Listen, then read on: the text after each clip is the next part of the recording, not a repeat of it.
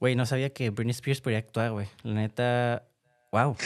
Y, no sabía que se iba a salir con Dan Aykroyd también, güey. O sea, no mames, güey, qué buena película te hagas. Al principio me salí un poquito como que, güey, nada que ver con lo que, con, lo que hablamos normalmente, pero pues dije, hay que dar una oportunidad. Para eso es el proyecto, dar la oportunidad a cosas, cosas nuevas de cine, ¿no? Y pues, está mala la película, güey. Y pues bueno, hoy hablamos de Crossroads que Britney Spears. No, no es free, free Britney Spears, por cierto, fuck is dead. Pero continuamos.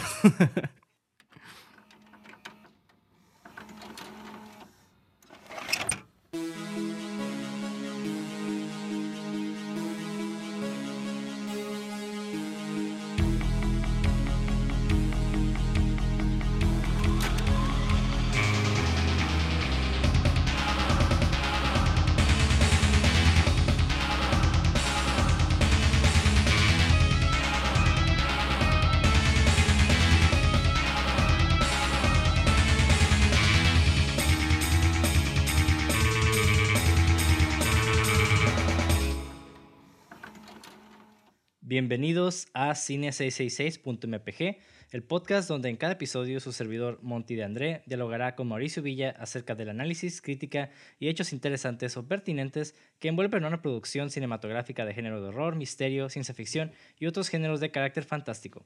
En pocas palabras, hablaremos de películas que nos gustan y de cosas que tal vez sean relevantes. Y si no, pues no importa.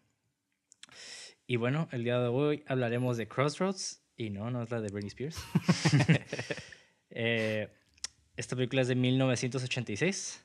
Película escrita por John Fusco y dirigida por Walter Hill, quien también ha dirigido películas como Hard Times en el 75, The Warriors, pinche película de Warriors en vergas, ¿eh? Sí, güey, esa está bien chingona.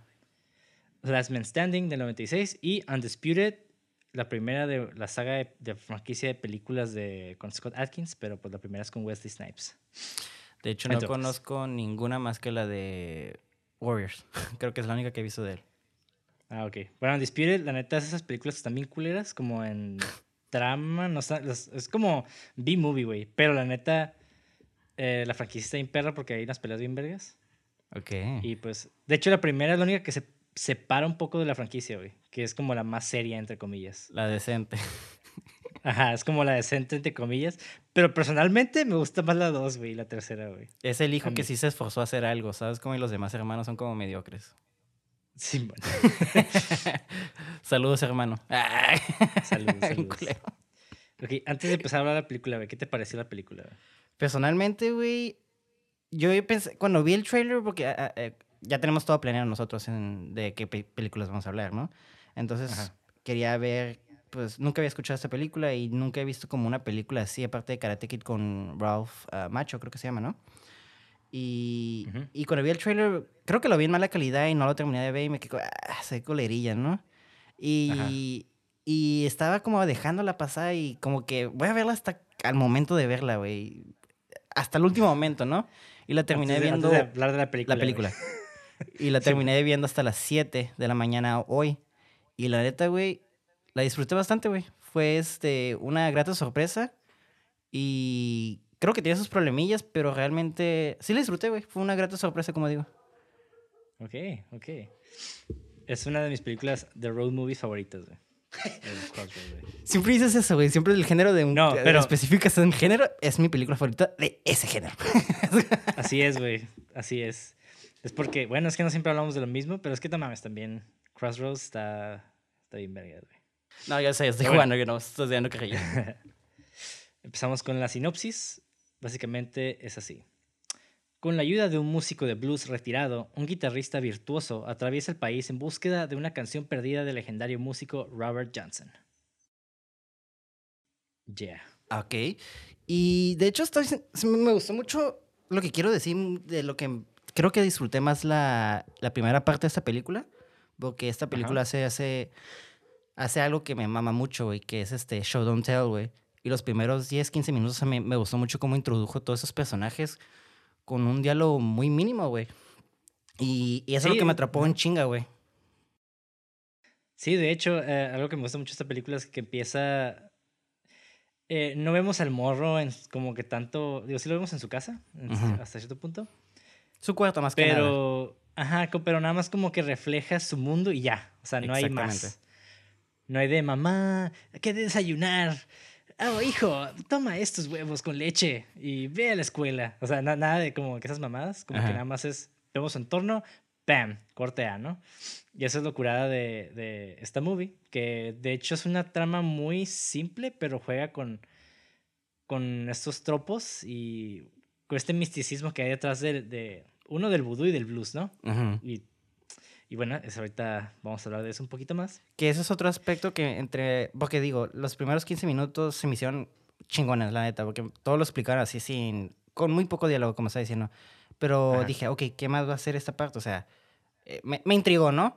Pero en cuando empezaron a mencionar lo de blues y como eh, los, no quiero entrar tantos spoilers, pero como aludí como algo místico, me quedé como, ok, ok, tenías mi curiosidad, pero ya tienes mi atención, ¿no? Y y sí, güey, este, digo, a la mitad ya con los, eh, empecemos a, a, desmenuzar la película, siento que esas fortalezas del primer acto empezaron a, bueno, no el primer acto, sino la primera mitad, toda la primera, la, la, mitad, ¿no? De la película, como que la segunda mitad empezó como a, a no hacer tan, no quiero decir clever, pero como más expositorio, creo que, pues, creo que es lo que diría. Pero no bueno, es que también está medio difícil este, ¿cómo decir? Eh, ocultar la sorpresa, entre comillas, por tanto tiempo, ¿no? No, claro. Pero, o sea, realmente no es como una gran crítica, nomás siento que el primer, la primera parte la disfruté más que la segunda. Este, pero realmente es una buena película. Muy bien. Y bueno, para hablar de la película, ya me conocen, tengo que hablar un poco de los antecedentes, güey. Y cuando hablo de antecedentes, usualmente hablo del director, güey. Es como que usualmente lo... Estoy diciendo mucho usualmente, güey. No, no, tío. Güey, yo. siempre lo del directo, ¿no? yo digo nada, porque usan las mismas putas palabras siempre, güey. Así que, ¿sabes cómo? Güey, sí. Ajá. ¿Sabes cómo, güey? Ok, entonces, esta vez no voy a hablar del director, sino voy a hablar del guionista, güey. Porque, obviamente, él escribió. Que está muy pues, interesante, ¿eh? Sí, güey. Es John Fusco. John Fusco, el guionista, Abandonó la escuela secundaria a los 16 años para viajar por el sur de Estados Unidos como músico de blues y obrero. Trabajó como cantante y músico de blues, pero un médico le advirtió que descansara la voz. Y en el 81, su novia, que trabajaba en una casa de retiro, de esos como resting homes, le dijo que había ingresado a un anciano negro con armónica. Fusco fue a visitarlo y en el camino soñó una historia, o más bien se imaginó, sobre lo que sucedería si el músico fuera un músico de blues legendario. Y esto fue lo que le dio la idea a esta historia, ¿no? Como que se le prendió el foco, Este güey a los 20 años. De hecho, este, quería decir algo porque en cuanto la estaba viendo, había algo muy personal. Sentí algo muy personal en la película, ¿no? Este, sobre todo como el primer acto, lo que digo. Y estoy investigando porque sí me llamó mucho, sí noté eso, güey. Y, y luego me, me, gustó mucho que básicamente es como una auto fanfic biografía, si lo vemos de esa manera. Y creo que es lo que más me atrapó de la película. La honestidad de, y la emoción que tiene la película, güey. Sí, güey. está exagerada como el, la biografía, ¿no? Está como, obviamente, como en todas las películas biopics. Esta no es una biopic, pero es como salió de su experiencia personal, ¿no? Sí, por eso yo como un fanfic, como un. como una biografía ficticia, ¿no? Simón. Y bueno, este güey a los 20 años regresó a la escuela nocturna donde obtuvo un diploma de GED y luego fue aceptado en la Escuela de Artes Tisch en la ciudad de Nueva York. Más bien la Universidad de Nueva York. En Tisch, sus mentores en la escritura de guiones fueron Waldo Salt y Ring Lardner Jr. Y está bien loco porque sus primeros dos guiones de estudiante ganaron el Premio Nacional Nissan Focus por dos años consecutivos. Y el segundo guion fue Crossroads del 86. Ok. Y, y ahora es considerada una película de culto e inspiró el videojuego musical Guitar Hero 3 Legends of Rock en el 2007. Bam. ¿Qué más quieres para Mauricio? Eh? Eso es arte. sí, de hecho, eh, yo, yo, la neta, yo conocí Guitar Hero 3 antes de esta película. Y cuando vemos el tercer acto, esta batalla de, guitarras, como que te quedas, güey, Guitar Hero 3. Oh, ya hice la conexión de Guitar Hero, me quedé, pues, ¿qué? ¿Eh? ¿Eh? No entiendo la conexión, pero ya cuando mencionas el, el, el, final, pues sí, ya, tiene sentido. ok. Y bueno, uno, ya no me voy a extender mucho con John Fusco, pero unos pequeños fun facts del vato. Uno es de que es amigo de Bon Jovi. Eh, dos, es cinta, es cinta negra en Shaolin Kung Fu. A la vez. Eso es bien interesante, güey. Y en el 2018, Fusco regresó a su, experiencia con la música de blues y ha estado grabando canciones originales con miembros de North Mississippi All Stars y también toca el órgano Hammond en el tercer álbum de la banda sureña Hill Country Review. Esa es el, el, el, la biografía perfecta para Tinder, güey. Tengo cinta negra, no sé cinta negra en quién sé. Toco blues y soy guionista, güey. Pero para vatos, güey. Güey, el vato de cinta negra en Shaolin Kung Fu, güey, es amigo de Bon Jovi, eh, toca blues, el vato es eh, escritor, no mames. es todo, güey. Sí, güey. Sí, güey. De hecho, quiero mencionar un poquito del, del, guionista porque sí lo investigué. Se me hace muy curada el, el, bodywork que tiene, o el trabajo, porque escribió Spirit, una película animada del caballo.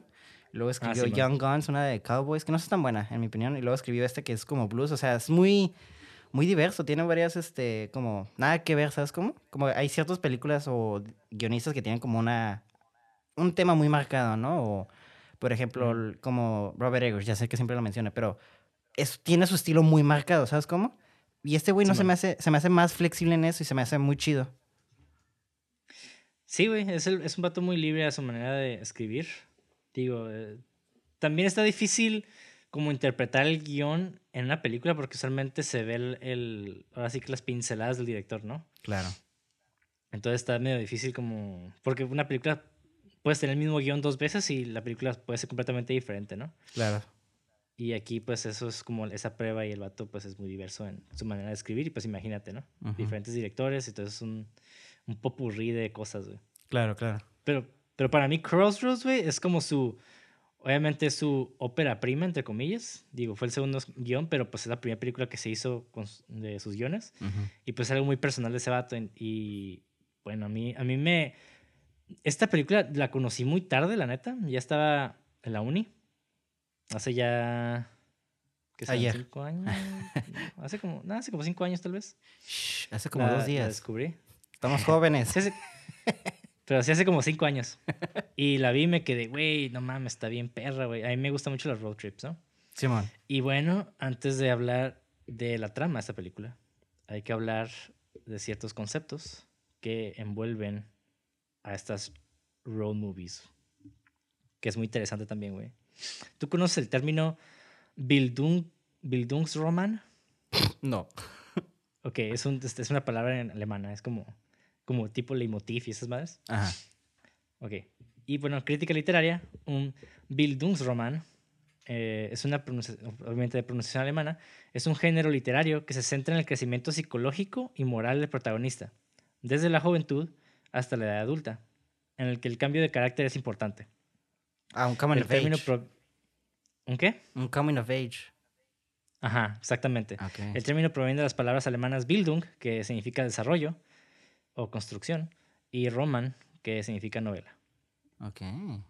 Entonces, un Bildungsroman es el crecimiento o la llegada a la madurez de una persona generalmente ingenua que va en busca de respuestas a las preguntas de la vida con la expectativa de que éstas resulten en adquirir experiencia del mundo. y bueno, este género evolucionó a partir de los cuentos folclóricos que hablan de un tonto o un joven que sale al mundo en busca de fortuna. ¿Te suena familiar, pues sí, todos. Creo que todos tenemos eso, ¿no? Este, sí, usualmente es como el, clásico viaje del héroe, ¿no? También. Claro, sí, sí, sí. Pero eso es como para, como el kids meal, ¿no? como el viaje de héroes para niños. sí, entonces este, este concepto eh, obviamente existe en casi todas las películas. Claro. Digo, no en todas, pero en casi todas. Pero de, se desarrollan directamente con las road movies. Y una road movie o películas de ruta es un género de cine en el que los personajes principales salen de casa en un viaje por carretera, por lo general alterando la perspectiva de su vida cotidiana. Literalmente es un hero's journey en, visualmente. Creo que es lo como más visual si hablamos como literal o de... Ajá, sí me explico, ¿no? Simón. Sí, y estos viajes ahora sí que son literalmente representaciones del viaje interior del personaje. Exactamente. Y todo esto a menudo está enredado con un estado de ánimo de amenaza real o potencial, anarquía, violencia y un aire claramente existencial. Y entre comillas, The Seven Seal pues, también técnicamente es un road movie. De hecho, exactamente. De hecho, no lo, había, no lo he visto de esa manera, pero ahorita que lo mencionas, o sea, no te puedo alegar porque, pues sí, están en un caballo, está con su compa, están yendo de un punto a otro, está aprendiendo, creciendo. Bueno, aunque este güey realmente no aprende es el caballero. Pero sí, ajá, está cool, está cool, está cool. Ajá. Y la diferencia es de que las road movies tienden a centrarse en el tema de la masculinidad, en donde el hombre a menudo atraviesa algún tipo de crisis, algún tipo de rebelión, obviamente la cultura del automóvil. Es la única razón por la que mm. The Seven Seasons es no considerada road movie como, tal, porque no hay un carro. y pues, el, ajá, y el autodescubrimiento. El tema central de las road movies es básicamente la rebelión contra el status quo, las normas conservadoras, ¿no? Ajá.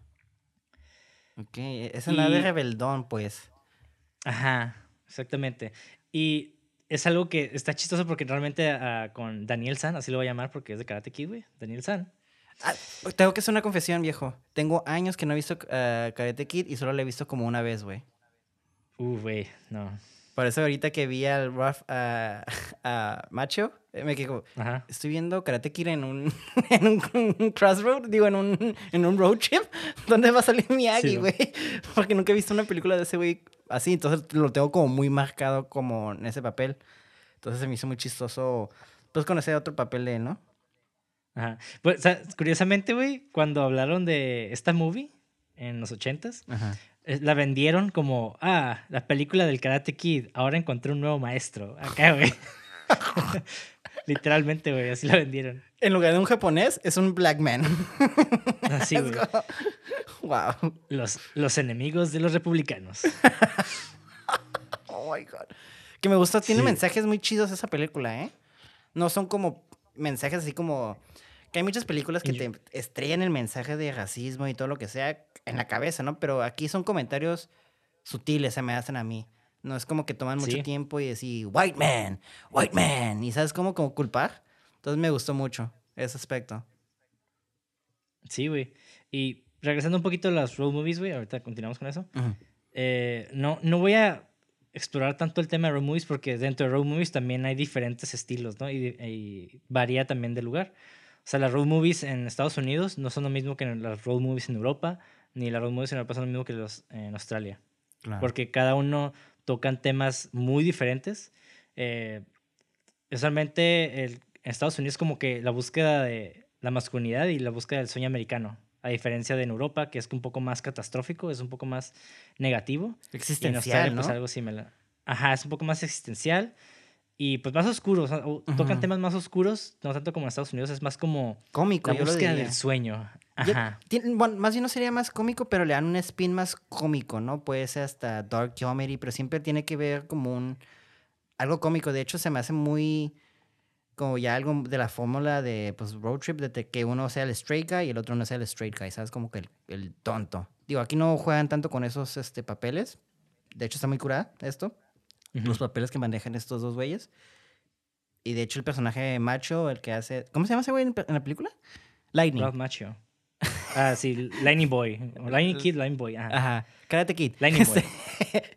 Karate Lightning Kid, le voy a decir. Daniel San. Ese güey me gustó mucho su papel porque no es un vato que se la pasa como quejándose. Pero vamos a, vamos a entrar más adelante, pero sí, me gustó mucho su papel. Vamos, este, eh, creo que es otra cosa, un aspecto que me atrapó mucho esta película fueron los personajes. Sí, y curiosamente que mencionas eso, eh, el personaje sí se queja a menudo al principio, porque se queja de que no lo quiere sacar, se queja de que el otro güey no tiene dinero, de que van a vivir en la basura. Entonces, pero al mismo tiempo el vato como que quiere vivir el blues, güey. Sí, exactamente. No es una queja de como llorón. Es una queja como que como reclamo. O sea, no mames, o sea, me robaste 20 dólares. O sea, tú me prometiste esto y esto y esto. O sea, es queja como de esa manera, no coge de como. Ay, ay, mm, mm", ¿Sabes cómo? Y me gustó que sea como proactivo, como. Fue como. Le el vato le cagó el palo. Dije, no mames, me dijiste que tenías dinero y, yo, y, no me estás, y no me estás quedando bien. fuck, voy a ver en qué chinganos, en qué problema nos metiste. O sea, sí se quejaba a cierta manera, pero era proactivo en buscar soluciones. Eso me mamó, güey. Sí, exacto. Y esto tiene mucho que ver con el rompimiento del status quo. Eh, el humano pues tiene diferentes facetas, ¿no? O diferentes esencias, como lo quieras llamar. Entonces, hablando un poco de dualidad, algo que se presenta en este personaje desde el principio es de que está tocando en Juilliard acá una música clásica y de repente le mete blues, ¿no? ahorita, ahorita voy a abordar todo el pedo del, del blues, pero eh, le dice el, el, profesor, ¿no? Le dice, es que estás, no puedes servir a dos amos. Exacto. Y él se refiere al blues y la música clásica. Y de cierta manera, güey, él ahí habla un poco del status quo, de que no puedes servir lo que ya está eh, establecido algo nuevo callejero. O sea, no puedes eh, vivir estas dos vidas, ¿no? Y, pero el pedo es de que este, este muchacho es así es, güey. Y esta dualidad se ve muy, muy reflejada en la imagen. No sé si tú te diste cuenta, pero pues digo, claro que te diste cuenta. Cuando vemos estos flashbacks, se ven en blanco y negro, ¿no? Sí. Sí, sí, sí. De hecho, me gustó mucho eso, ese aspecto de cómo, pues era como un contraste, pues. Sí. Y se ve mucho este blanco y negro muy, muy, muy marcado, especialmente pues en, en, tipos pasados. Ajá. Pero también algo que me llama mucho la atención es de que, digo, ya viendo el viaje del héroe, en el tercer acto al final, cuando este personaje de Daniel San, bueno, el Lightning Boy, ya por fin encuentra ese, ese punto medio en el blues y lo que le gusta, pero en, en, la música clásica y lo que le gusta que es el blues, eh, no sé si te diste cuenta, pero cuando salió de este infierno, ahí como en la imagen se ve, se ve una desaturación, güey. No es como completamente blanco y negro, pero es casi, casi blanco y negro. Medio sepia, ¿no? Ajá. Sí, sí, o sea, no sepia, es como... Sí, o sea, sí, te tiene color. Como si estuviéramos viendo una película de Zack Snyder. Ajá, sí, como que cambió un chingo esa, justo cuando sale, ¿no? Entonces ahí sí, ahí encuentra esos dos mundos con los que estuvo peleando en toda la película y es lo que me gustó mucho. Como, es, es como un pequeño cambio sutil en la imagen. Porque yo dije, ay, güey, ¿por qué está en blanco y negro si no es el pasado, no? me quedé pensando. Y después, porque vi a, Willy, a Will, que es el, el Blind Dog. Ajá. Que es el maestro en este caso, ¿no? El, rol del maestro. El sabio, ajá. Y ese güey se veía completamente blanco y negro, pero cuando vi a Daniel San, eh, se veía como con color y me quedé, ah, cabrón, ¿por qué no se ve como ni con todo el color ni completamente blanco y negro? Entonces me quedé, ah, o sea, el vato ya como que llegó a ese punto donde pudo combinar estas dos cosas, ¿no? De hecho, creo que, no sé si es mi mame, pero en la pelea final como sí siento que utilizó técnicas clásicas, ¿no? Al final, de hecho, el último eh, ref que se avientó lo sentí medio clasicón, no tan oh, plus. Es súper de hecho, es clásico, pero ahorita no llego a esa parte porque es una parte muy interesante. Es, algo, es algo mítico. Y bueno, ahorita llegamos a esa parte, ¿no? Sí, sí, sí. Pero digo, hablo de esta dualidad, esas facetas, porque el morro es alguien que quiere ser blues, ¿no? Pero ¿qué es lo que pasa cuando se encuentra primero con Willy, el, el sabio? Le cae el palo bien rico, güey. Ah, sí, bien delicioso, güey. Dice, no mames. Oh, miren, al Bluesman de Long Island. Cagapalos, güey. Eso me está mamando un chingo, güey. Ajá. Y aquí se plantea algo bien curada, güey, porque el blues no, es algo, no solamente es algo musical, ¿no? no se plantea que un bluesman no solo es alguien que toca blues, sino la música aquí no define solo el género, sino también define al músico, ¿no? Es un estilo de vida. Exactamente. Y es como el punk, ¿no? O sea, no puede ser un pinchato fresón tocando punk y decir que es punk. Exacto. O sea, el vato en realidad es un morro blanco de Nueva York. No rico, pero pues el vato tiene feria porque está en Juilliard. Claro. Tocando blues. O sea, eso es lo que es, güey. Y su mamá está en Europa. Y de hecho me gustó mucho que eh, el, eh, como que dan hints. Y me gustó que nunca están los papás, de hecho. Pero se nota que hay de feria porque pues el vato como que no me interesa saber nada de ellos. Mi mamá creo que está en Europa, mi papá, y no sé qué dónde están, ¿sabes cómo?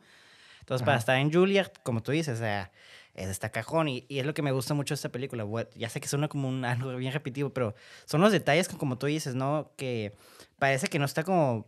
Parece como una historia sencilla, pero estos detalles que le mete al vato de como sin ser tan obvio es lo que le agrega eh, este feeling personal y este como Pues este apego que yo, que yo encontré luego, luego con el personaje, güey, porque sí me gustó mucho su actitud y me gustó mucho cómo lo representaron en la película, güey. Porque, por ejemplo, el vato sí, el, cuando llega con el maestro, el sabio, el blind dog, el vato le caga el palo bien rico, así como bien cagazón.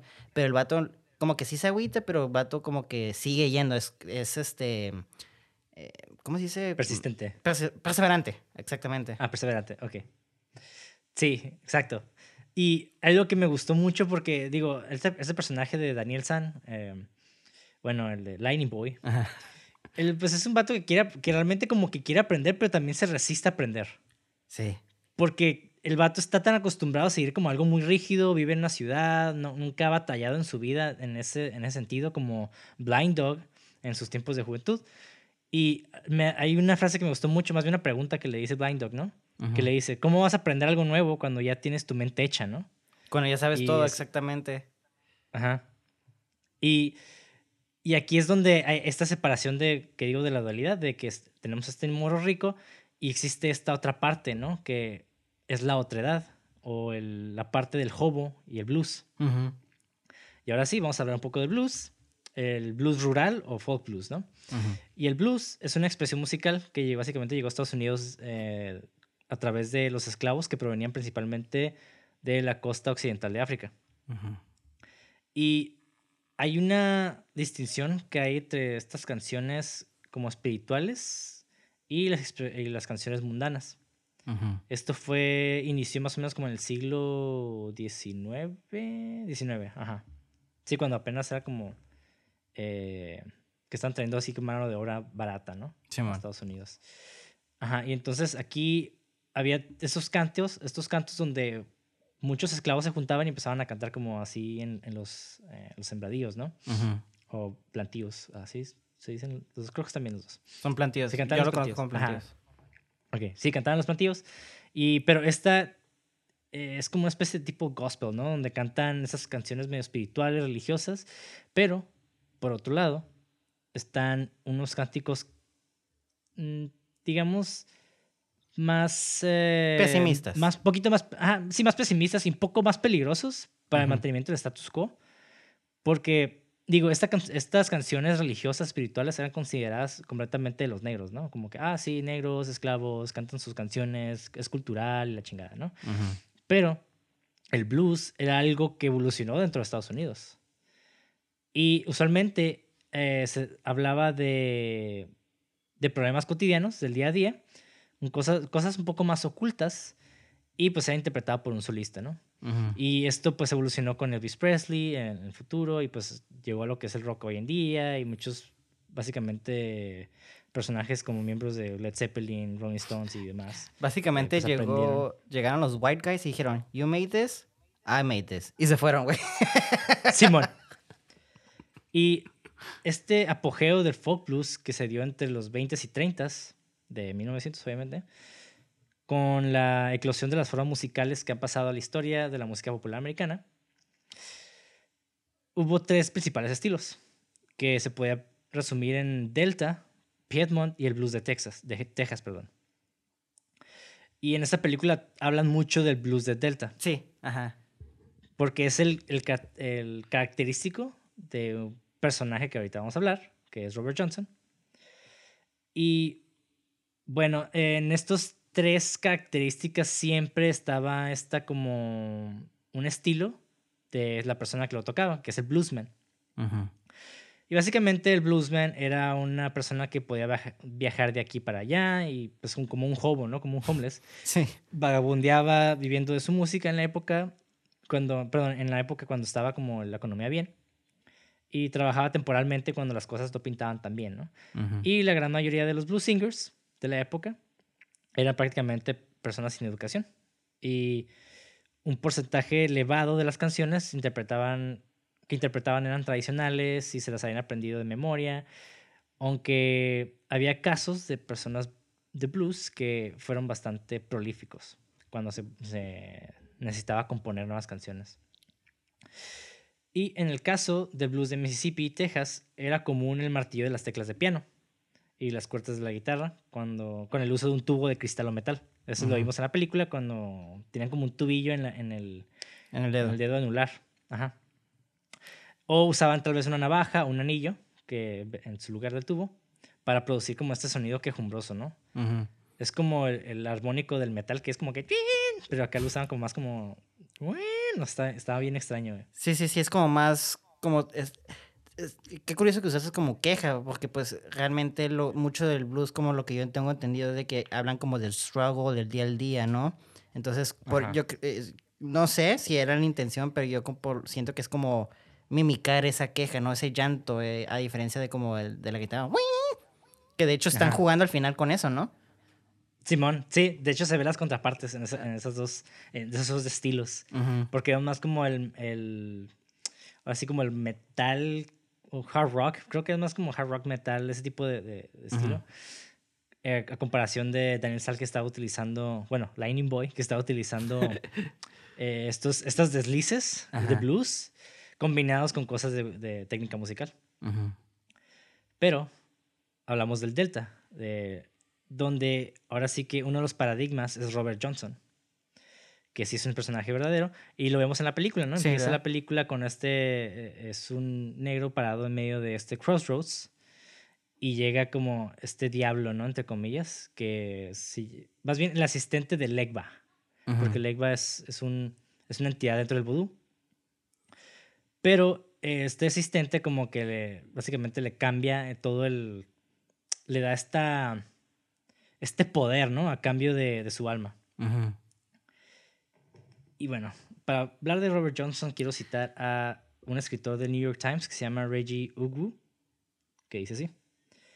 Poco se ha documentado sobre la vida que vivió Robert Leroy Johnson en sus breves 27 años.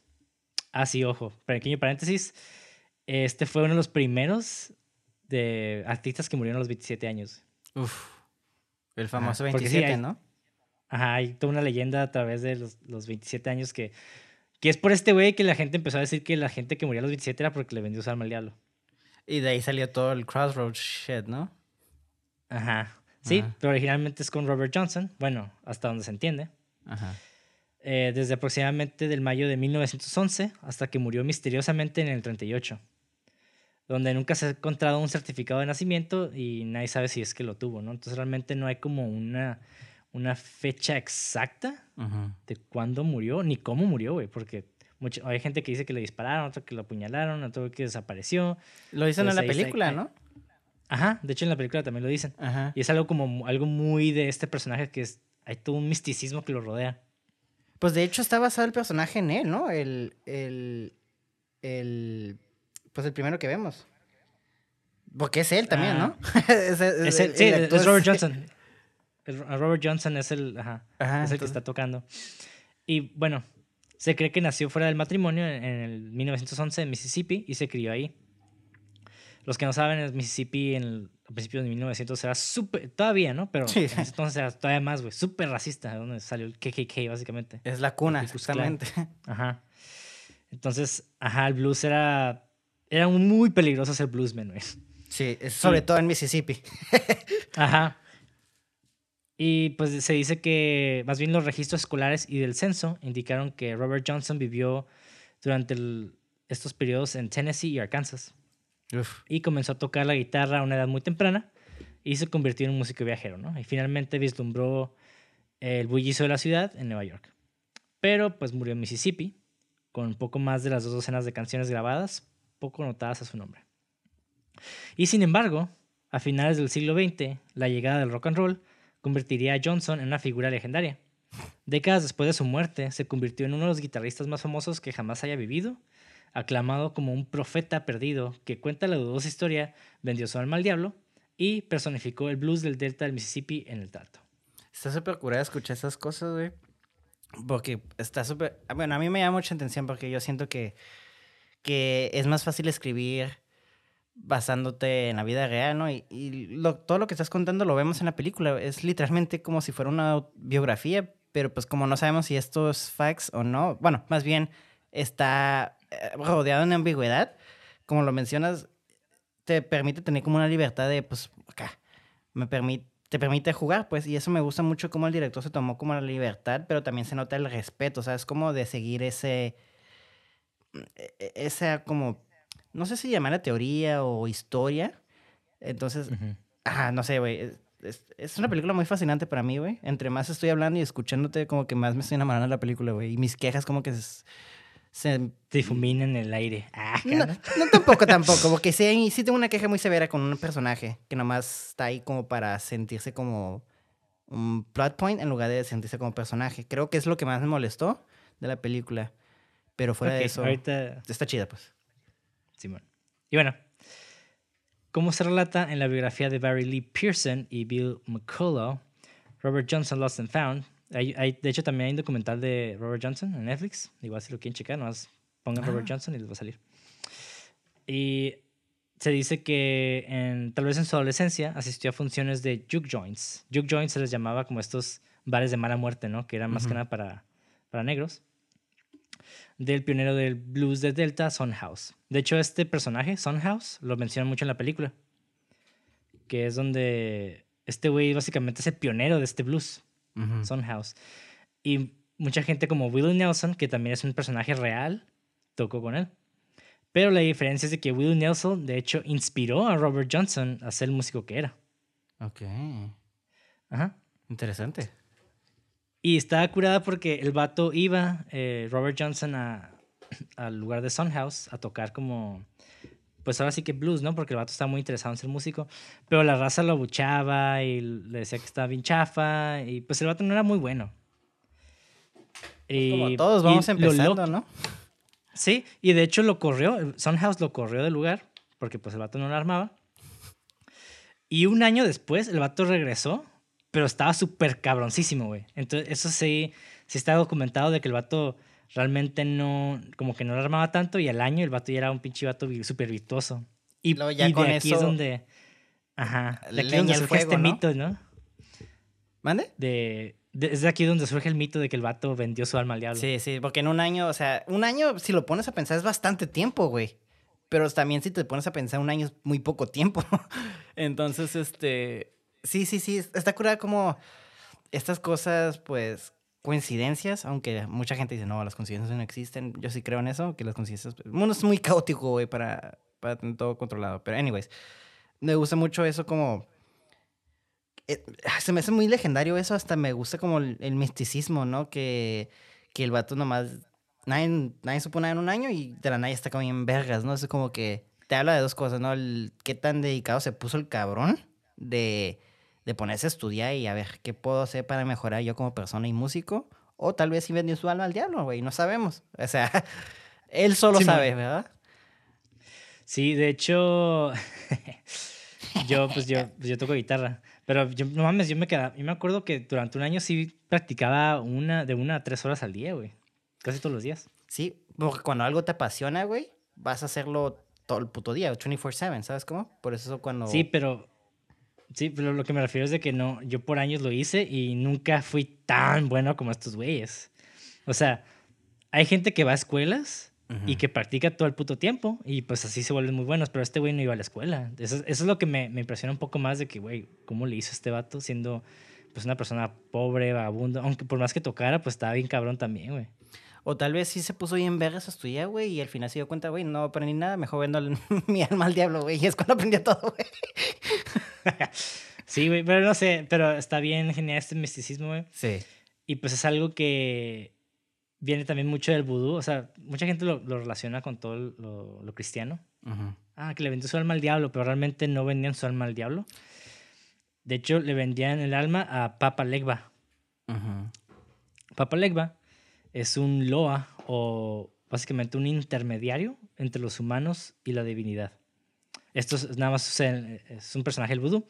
Y en algunos lugares es un tramposo, es como un trickster, tipo Loki pero casi siempre eh, se le presenta a él como un gobernante en los crossroads, en las encrucijadas. Sí. Porque es, el que se encarga de, de hacer todo este desmadre, ¿no? De, estar cambiando almas por talento. De hecho, esto hasta lo vemos que vemos la personalidad del trickster un poquito en la, en, en la película, porque el vato así le medio le cae el palo y le hace chistes y es como que como que no sabe si va a, a conservar el trato o no, ¿sabes cómo? Ajá. Sí, sí, sí, sí. El vato es medio una especie de carisma. Sí, está, está carismático loquillo, güey. Ajá, tiene una sonrisilla que como medio encantadora, pero medio crazy también. Sí, güey, es como, mm, no me sonrías, pero No. sonríenme. Simón. Y este. Y algo, algo que se hizo muy, como muy leve. eh, bueno, no es leve porque está muy in your face, ¿no? Pero lo de Hellhounds on My Trail, que lo mencionan mucho, que básicamente los, los perros del infierno que van tras, tras de mí, es el título de una canción de Robert Johnson, que se llama Hellhound on My Trail. Y en el sueño de Willy, el asistente de Scratch, sigue riéndose de los perros del infierno. Hay una, no sé, hay una escena bien curada donde está el asistente en el sueño de Willy, Está que se ve como súper pequeño, güey. Se ve súper pequeño en esta puerta. Y mientras camina más como que se empieza a agrandar el güey. Sí, sí, sí. No sé. Sí, Ajá, sí, sí. Esa escena, güey, está, es mi escena favorita de la película porque creo que está, media- está muy artística, pero rompe este como... Este como ah, status quo de, en el sentido de que si vendió su alma al diablo o no la vendió. Yo siento que en ese sueño sí fue una confirmación de que el vato sí, sí. Porque no estoy diciendo que la película es media ambigua, ¿no? Pero sí, sí hay una ambigüedad en el sentido de que está diciendo la verdad de Willy. Eh, Willy, porque ya hemos visto que como por ejemplo lo estafa en el sentido de que le robó dinero, bueno, no le robó dinero, sino le dijo, tengo un chingo de dinero, pero nomás eran como 40 dólares, ¿no? Sí, entonces, este, entonces sí está, te, te quedas así como, hmm, nomás lo está usando para hacer su pedo o para salirse, pues, eh, ah, porque el Willy pues estaba en una casa asilo, pues. Entonces es, es se quería escapar, ¿no? Entonces está curada como eso y ya con el sueño sí te quedas, ok. Está, está- el vato Sí. sí. está, literalmente lo están cazando y me gustó mucho como tú dices que empezó como todo chiquito, güey, y luego se empezó a hacer grande, ¿no? Porque siento que es una manera visual de cómo ese miedo empezó, ¿no? Porque cuando estás chiquito, ay, sí, véndale, supongamos, no hace el diablo, pero ah, hablando así como en términos vulgares y pendejos y rápidos, ¿no? Bendición al mal diablo y como que, ah, sí, no hay pedo, no hay pedo, ¿no? Pero entre más va creciendo y más viejo, se- como que ese miedo te va comiendo y yo sentí que eso fue como la representación visual de su culpa, ¿no? De cómo empezó chiquito. Sí, de y- hecho, Ajá. ti- tiene, tiene ese esti- estilo de lenguaje visual de repente, esta película. Eh, a mí me también, esa, esa escena me gustó un chingo, Sí. porque digo, yo ya la, yo cuando la veo, pues ya la he visto un chingo de veces, la neta, esta película. Pero cuando la veo, como que ya sé que el vato va en búsqueda para retomar su alma. Pero cuando estás viendo la película por primera vez, no sabes. O sea, como que realmente no crees que es cierto. Exactamente. Ajá. Hay Como una duda, son- pues una ambigüedad de, ¿el vato está mintiendo o no? Ajá, sí, como que sí, sí existe esa ambigüedad, ¿no? Ajá. Pero esa parte que, que se ve como, ya como que te confirma que es cierto, güey. Y eso, uy, a mí, así te da como los, los escalofríos, ¿no? Sí, porque también hay un build-up muy curado que ve- ves el primero el vato como durmiendo y como que tenía pesadillas y te quedas como, ah, pues el vato pues está viejito, ¿no? Pero luego ya ves el porque tiene pesadillas y ya te muestra el sueño y te quedas como, ¡ay, la verga, güey! Yeah, sí, güey. Ah, ah, me encanta esta película, güey. Sí, güey. Y este, digo, esta es, es mame mío, yo creo, güey, pero se me hizo como una coincidencia muy curada dentro del lenguaje visual. Porque un Hellhound es un perro del infierno, básicamente, es un perro. Pero cuando, pero la primera vez que Willy le dice al morro como, all I got is Hellhounds on my trail, como que todo lo que tengo son perros del infierno en mi camino. Eh, están, ellos están en el camión de Greyhound, Ah, que exactamente. es el, que Greyhound también es un, es un, este, un perro. Pero pues Greyhound también es una, es una marca muy reconocida de camiones en Estados Unidos. Bien culeras, güey, por cierto. Bueno, antes no eran culeras, antes eran como que lo, lo curada, güey, pero ahorita están bien culeras. Yo- Güey, pequeño, pequeño anécdota, pequeña anécdota, ah, anécdota, chingada madre. Estaba, estaba Habla viajando una vez del norte de California hasta la frontera. Ajá. Y, güey, en una parada, güey. Fácil, güey. Eh, eh, haz de cuenta que me subí al Greyhound, al, al camión. Y el, el automovilista, bueno, el conductor nos dice como que nos bajemos porque no servía el camión la chingada. Y como que, ok, ¿no? Y nos subimos al segundo. Y no se iba, güey, no se iba. Media hora, 40 minutos. Y yo, como, ¿qué pedo? Y el vato, el mismo güey se subió, subí y dijo, ah, perdón otra vez, este, este camión tampoco sirve. yo pensé, güey, que sí iba a, ser, iba a ser más oscura porque yo sé que esos caminos son bien mala muerte, güey, ya. Y Sí, güey. que, iba- que ibas a decir que, el, que tu automovilista era un crackhead, güey, no, no sé, güey. que te subiste todos No. drogas allá adentro, güey, con jeringa. No, güey. Aguanta, güey. Nos subimos al tercer camión, güey. Al tercer camión. Y otra vez se subió el mismo cabrón, güey. Y nos dice, este, esta- la luz trasera del camión no sirve, entonces es ilegal manejar ahorita, entonces tenemos que irnos a otro camión y tenemos que esperarlo porque llega en una hora y como que no mames acá, güey, bien emputados, güey. Cuatro camiones tuviste que pasar, güey. No, y eso no es todo, güey. Ese camión, güey, iba a mitad, güey. Iba a la mitad del viaje, güey. En medio de la nada, en el desierto, güey, se descompuso a la mitad, güey. Y ahí duramos toda la noche, güey. Ahí duramos toda la noche parados y tengo que dormir ahí, güey.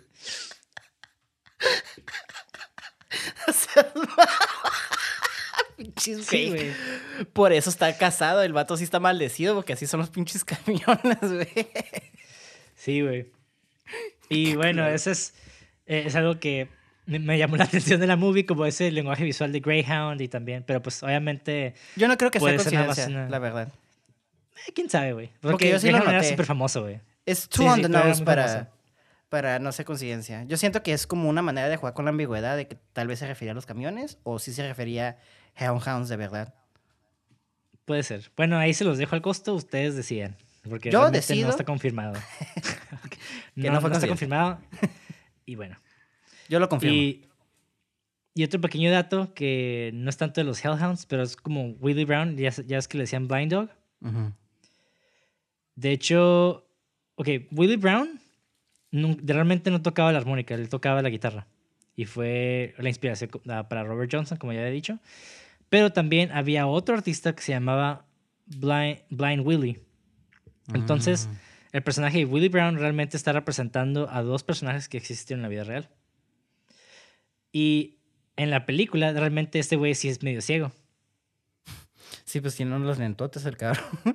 Ajá. Y algo muy común en las películas es de que a veces ponen en primer plano una televisión. Eh, no sé, que algo está pasando. Y usualmente en lo que está pasando en la televisión es como foreshadowing de lo que ya está, lo que va a pasar en la película, o puede ser una referencia, a algo similar. Pero siempre tiene importancia, ¿no? Lo que está pasando en la televisión. Ujú. Y algo que me llamó la atención de esta madre, es de, de esta película, es de que en la televisión estaba Mr. Magoo. Es una caricatura, es un chingo, güey. Sí. Y Mr. Magoo, el personaje ese es ciego, güey, en la, en la caricatura. Entonces me Oh. quedé como que hice esa conexión, me quedé, oh, qué loco, güey, como que el vato es blind, es como sí. nada más un gag, es algo Ajá. chistosillo acá. Dije, ah, bueno, pues Willie Brown es el blind dog y está viendo a un güey ciego en una caricatura, como que dije, ok, Ajá. como que pequeño. De hecho, hasta le dicen al comienzo cuando vende su alma que. ¿Cómo te llamas? Four Eyes, ¿no? Me dicen Four Eyes o algo así. De Ajá. cuatro ojos, o sea, porque pues está ciego. Por lo mismo que Simón. usa lentes y todo eso. Entonces, me- me- sí tiene muchas como conexiones así como sutiles, en mi opinión. No tan, pues, obvias a referencia a ese personaje. Sí, güey, y me gusta mucho, no sé, me gusta mucho el personaje de este, del, del blind dog. ¿Ya vamos a hablar de los personajes? ¿Eh? Vamos a hablar de los personajes porque yo tengo mucho que decir de los personajes. Bueno, no mucho. Sí, pero- ya vamos a hablar de los personajes, pero primero quiero hablar de Blind Dog. Sí, sí, sí. Porque, digo, este personaje, para mí, güey, es el personaje, el personaje de la película. Es como, ese güey es el principal para mí, güey. Sí. Está bien vergas, güey. Sí, Está güey. muy chingón, güey. Es, eh, me recuerda mucho como, tiene este como toughness de, los de la gran generación de principios de 1900. Y pues aparte el vato es negro, creció en un ambiente bien hostil. Y no mames, está súper curada, güey, de que siempre tenía como cargando una pistola, una navaja. Está bien perro, güey. Güey, está súper curado porque me gusta mucho. Te digo, este personaje creo que es el, mi favorito.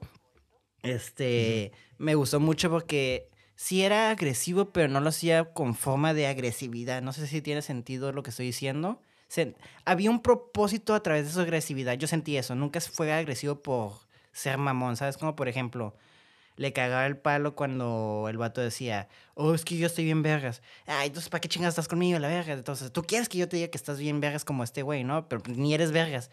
O cuando te estás distrayendo mucho ah. porque le estás tocando el culo a un chingo a esta morrita, güey. Es como, güey, la verga, es como, le cagaba el palo, pero no por ser mamón, ¿no? O por, no sé, tenía un propósito y tenía un mensaje. A mí me gustó mucho eso, güey. Sí, güey. Sí, ajá. y también era un personaje muy sobres, la neta. Claro. Llegó, a, llegó, llegó a la casa esa que estaba abandonada con el Daniel San y está esta morra, ¿no? La, la ahora sí que la, la psychic del psychic. está, está este personaje secundario que se voltea y tiene una navaja y le hace, váyase de aquí, que no sé qué, este, este lugar es solamente para uno. Y este güey se remanga acá, las, no sé qué hace, güey, pero como bien sobres, así no tengo ninguna, ninguna perra antes me ha. No es la primera perra que me quiere cortar. ni tampoco la primera que la golpeo acá. Exactamente, te quedas, güey, la verga. El vato, por eso me gusta, el vato como que dice, no lo quiero hacer, pero si me llevas a ese, a ese, a ese momento lo voy a hacer. ¿Sabes cómo? Es un momento de. Es un hombre. Siento que este hombre es lo que dice, lo hace, ¿sabes? Como no es de esas personas que nomás dice, ah, sí, sí, sí, o sea, no, pues no. Y está bien veas en ese momento porque le quita la pinche navaja en chinga, güey, y te quedas, güey, la verga, este vato sí, no nada más, he, can walk the walk, you know? Es como, wow. Y fíjate, hay algo que me gustó mucho este personaje que dice, eh, no sé si te acuerdas cuando, cuando los agarran y los meten en la patrulla. Y hay algo que me, me gustó un chingo, que cuando el vato sale del camión y el, básicamente, pues es un policía negro que le roba el dinero a esta morrilla blanca. Y el vato, y pues la morrilla se queja, ¿no? De que, hey, pues dame mi feria porque pues este güey me la quitó. Y el vato, no sé de qué estás hablando, ¿no? Y si, y si él no me ha dicho nada, pues es porque es cierto. Así como que... Y me gustó como que este Willy, o sea, sabe su lugar, porque tampoco se le puso el sobres con el policía, pero sí le dio un llegue que le dice, las cosas cambian pero al mismo tiempo no. Así como que las, no, ¿qué le dice? Las cosas han cambiado, pero hay unas cosas que no, que aún siguen igual. Porque, o sea, antes no había policías negros en ese aspecto, ¿no? Cuando era el pedo de los plantillos y demás. Exacto. Y ahora sí hay, pero fungen como lo mismo, fungen como la autoridad que abusa de su poder. Exactamente, son unos puppets, unos puppets básicamente. Entonces, le, le dice básicamente como traidor sin decirle traidor, ¿sabes cómo? Sí, pero si no sé si te diste cuenta, pero hay cosillas que a lo largo de la película como que es lo mismo, güey. Eh, como cuando llegan a este, a este nuevo pueblo, que dice, oh, ha cambiado, pero no ha cambiado tanto. O sea, sigue siendo igual. Y sí, hay una... Uh, de un lado están los blancos en su taberna y en otro lado están los negros, ¿no? Sí, la división, pues. O sea, sigue dividido, a eso se refiere, pues. Sí, y lo único que cambió ahí, en, término como minúsculo es de que aceptaron a Daniel San porque pues venía con el Blind Dog, ¿no? Y ni tanto. Pero, sí, y más o menos. Pero, digo, sí hay unos pequeños cambios. Pero el que más me llamó la atención, güey, fue al final. Que cuando se encuentran con el asistente de, este diablo o de este de ente maligno, ajá. Ajá, le dice, oye, quiero, quiero ver a Legba ah, no, quiero, ver quiero verlo. Y el otro güey como que se burla, ¿de quién estás hablando? Tú sabes a quién, de quién hablo, hablo de Legba. Y otro güey, ya no se llama así, ahora se llama Scratch. Y yo que, ¿what? Sí, ¿verdad? ¿Por qué, le cambiaron el nombre? ¿Por qué le cambiaron el nombre así bien random? Y como que también tiene mucho que ver con eso de que los tiempos cambian, los nombres cambian, la percepción de estas cosas cambian también. Sí, sí, Porque, ¿Qué significa ese cambio, no? ¿Qué significa Legba de un nombre tan prominente a Scratch como algo tan simple? Y me quedé, oh puede ser, y ahora ese es mi análisis propio, ¿no? Ajá. Puede ser de que la, nuestra concepción de este tipo de misticismo, de, estos, mitos o de esta cultura cada vez se diluye más y la vemos más como cultura popular, algo, algo simple y tonto, ¿no? Como una caricatura, básicamente, ¿no? Como algo, algo simplón. ya no lo vemos serio. Está bien loco porque, pues, o sea, eh, volvemos como al el episodio pasado, ¿no? Donde decíamos que eh, del Seven Seal, por ejemplo, ahorita la religión lo vemos medio como caricatura, como tú dices, ¿no? Y nos reímos así, ¿cómo puedes sale un Space Jesus, a un Space Wizard, básicamente, ¿no? Pero antes era como, para ellos era sumamente real, güey. Entonces aquí es casi lo mismo. Para este lore del blues y ellos para la comunidad negra es sumamente real, güey.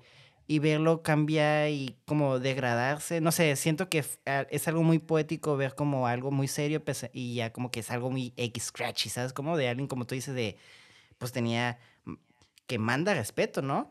Ahora es como Scratch, como algo bien, como el cabrón de los Simpsons, ¿no? Como el gato de que sale Eugene Scratch y es como, ¿what? sale como literalmente una caricatura. Ajá. Sí, exactamente. Y eso me gustó mucho, güey, porque es como algo bien sutil que realmente refuerza esta idea que el personaje de, de Blind Dog dice. Y pues también tenemos a... A ver, ¿tú qué opinas de la muchacha, güey? Quiero dejarle al final a ella porque sí quiero tocar un poquito al, al Danny, ya sé que... Al Danny, al Lightning Boy. Porque me gusta mucho la dinámica entre ellos dos porque el vato siempre lo confía, siempre confía en él, para bien o para mal, ¿sabes cómo? Pero hay un momento donde, donde, pues el vato le dice, yo sé que tú has sufrido más que yo y todo eso, pero también vemos, e, ese es el punto donde yo siento que me gustó mucho la dinámica de estos dos, como que la dinámica que han estado trabajando llegó como su máxima esplendor y fue como un momento muy bonito.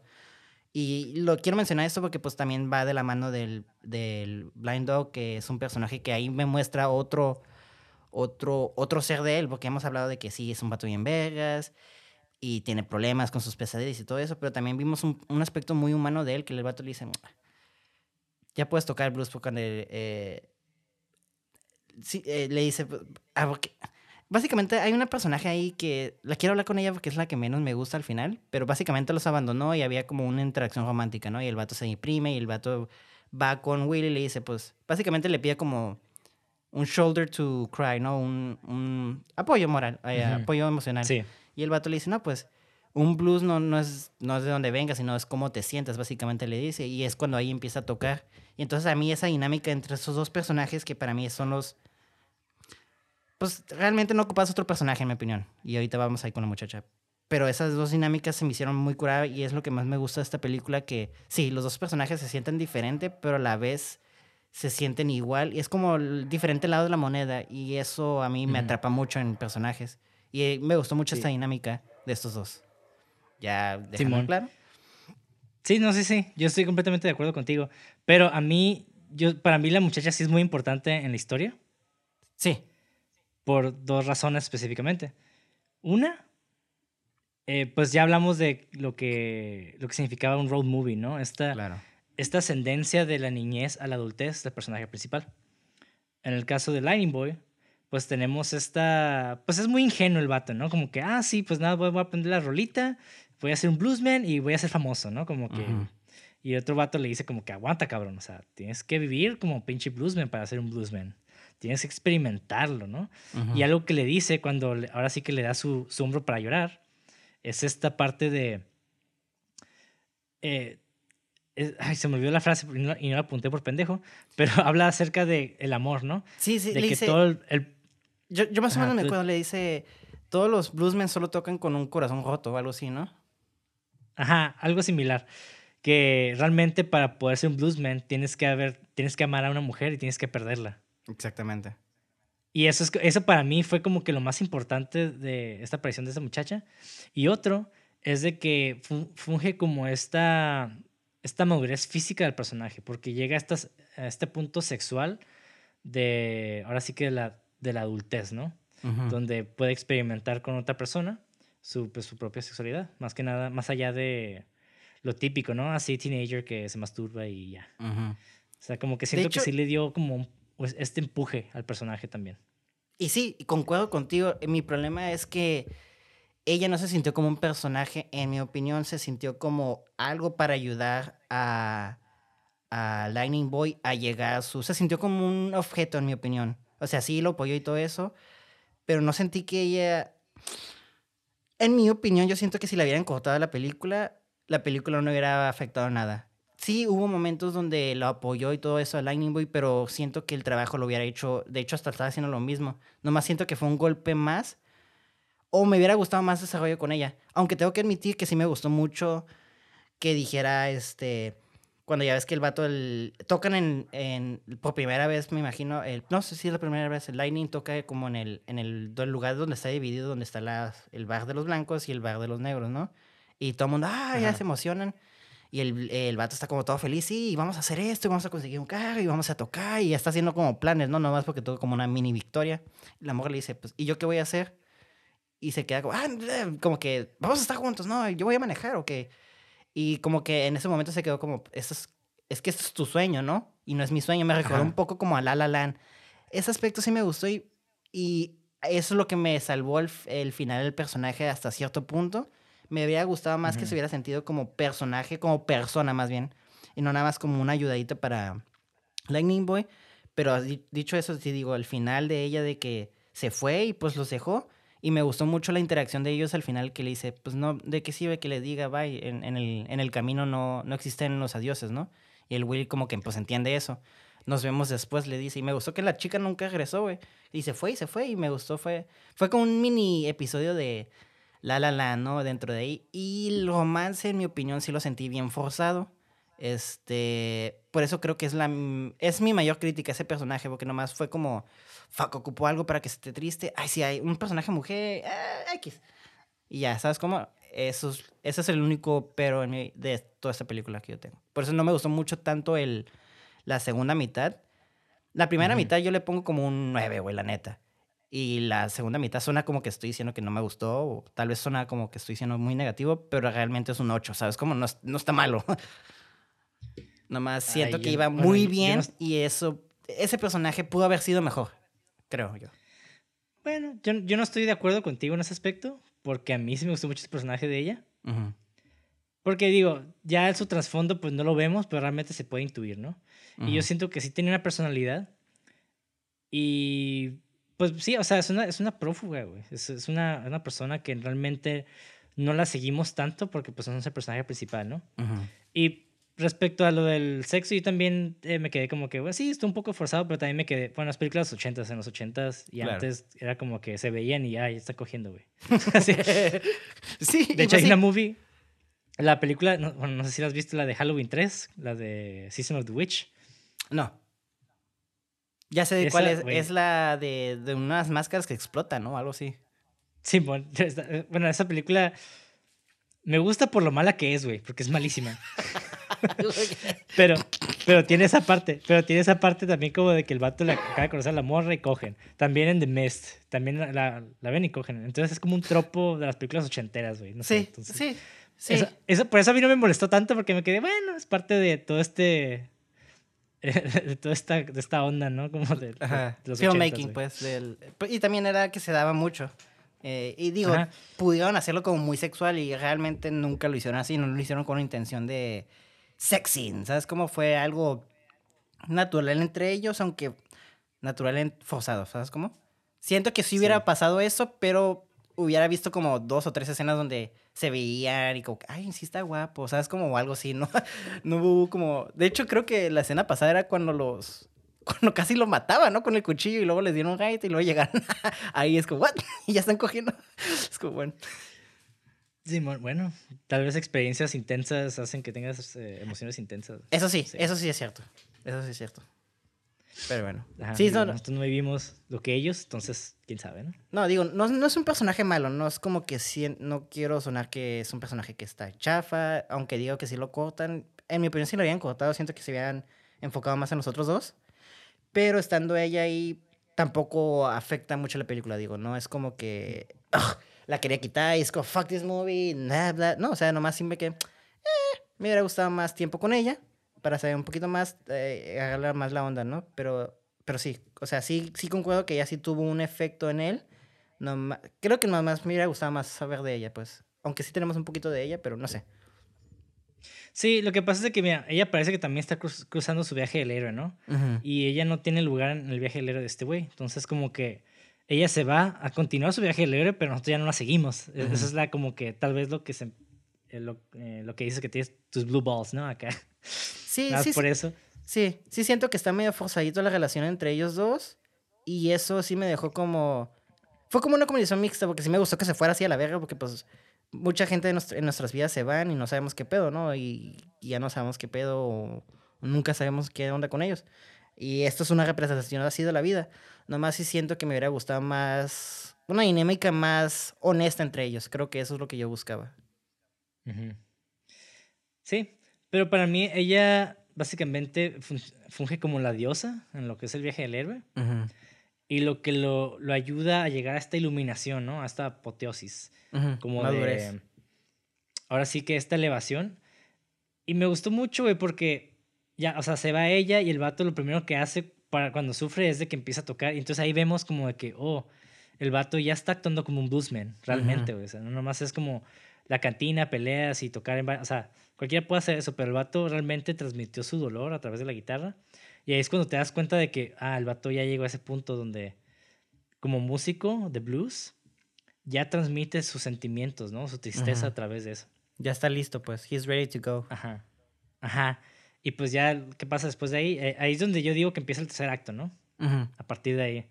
Van y pues llegan a, al pasado de, de Will Nelson, el Blind Dog, a este, esta choza o casa que estaba ahí en... en ah, como una colonia abandonada. Bueno, ran down, como por esa zona. Sí, sí, sí. Sí, sí, sí, como una zona medio feyona, ¿no? Ya vieja, güey.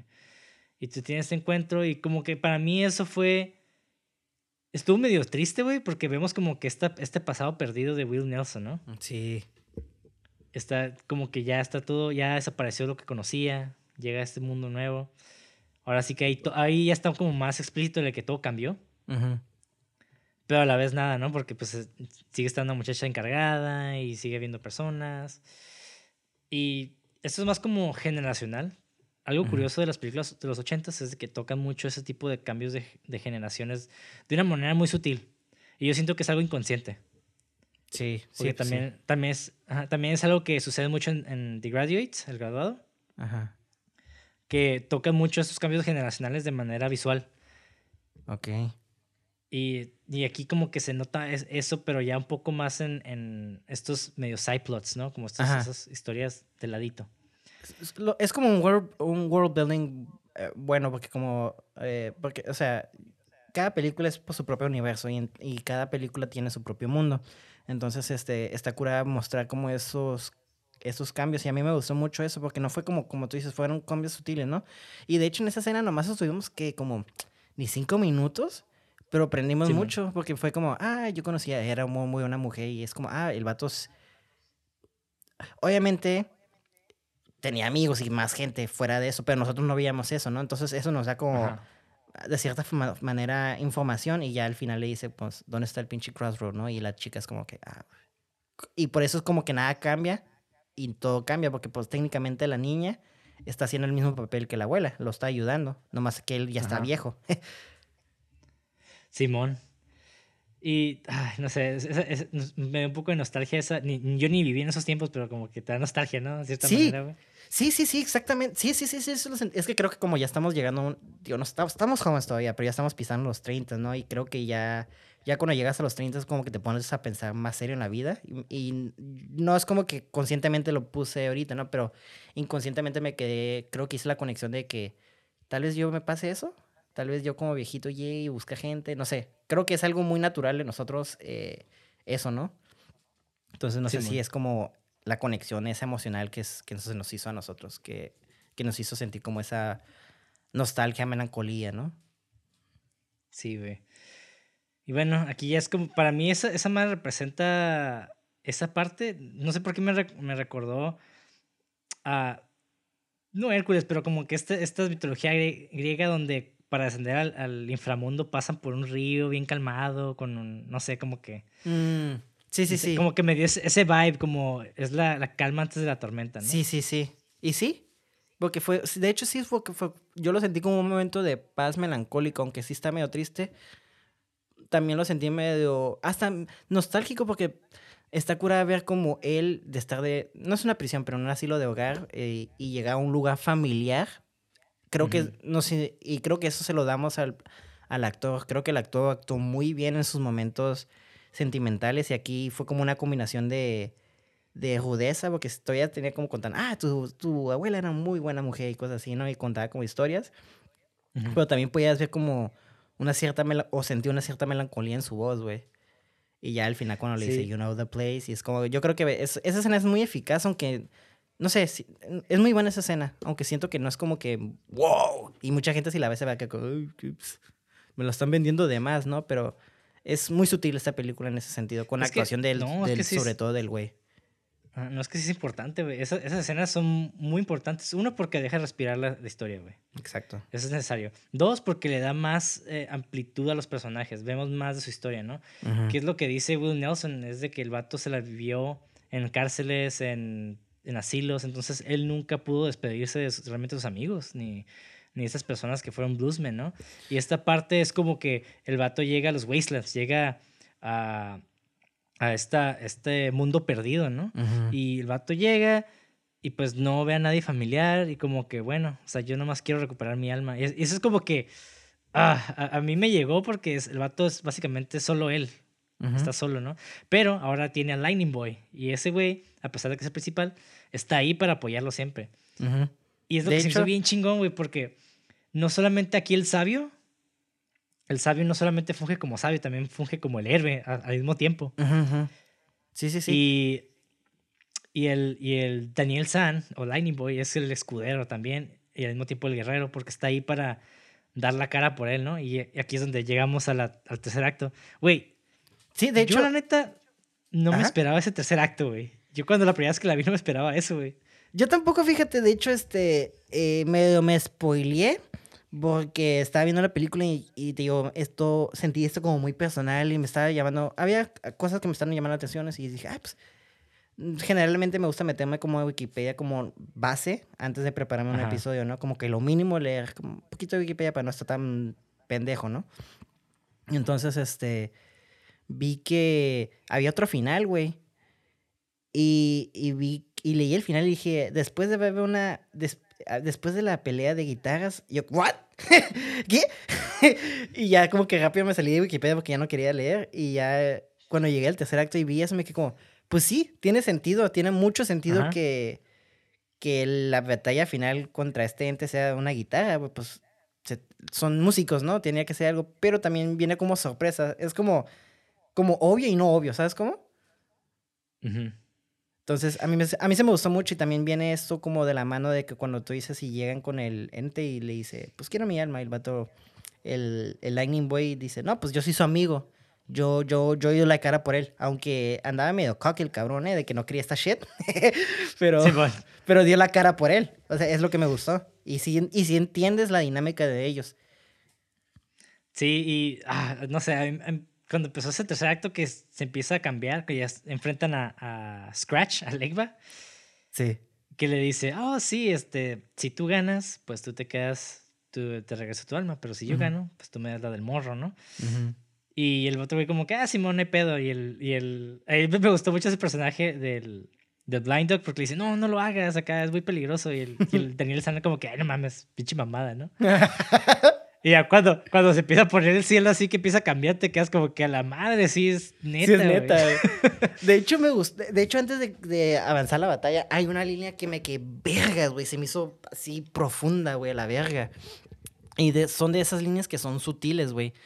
Porque el vato le dice, le reclama, no mames, yo quiero mi alma, tú no conseguiste, tú no, tú no me diste lo que yo quería. Y el vato se quedó.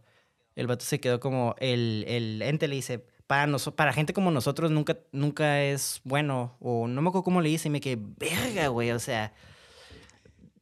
Y, luego. Sí, le, dice, le dice que nunca vamos a tener exactamente lo que esperamos. Exactamente, gente como nosotros. Exactamente, y me quedé como, verga, güey, qué intensa. Y luego cuando van a la pelea, el vato que no que le pelean es, es un vato blanco, güey. Entonces me quedé como, güey, se me hizo bien profundo como que el vato como que es blanco y si tuvo eh, fama, ¿sabes? Como que fue blanco y este vato como sí le dio la fama también a él, pero como era negro, como que el sistema social y todo eso en Estados Unidos pues lo mandó a la verga, básicamente. Entonces, por eso me, se me hizo una justificación sumamente potente y, un mensaje social sumamente potente si ser tan all over the head, ¿sabes? Como golpearte como white people are bad, ¿sabes? Como como ya sabemos que son gente malas, pero podemos ser sutiles, ¿sabes cómo?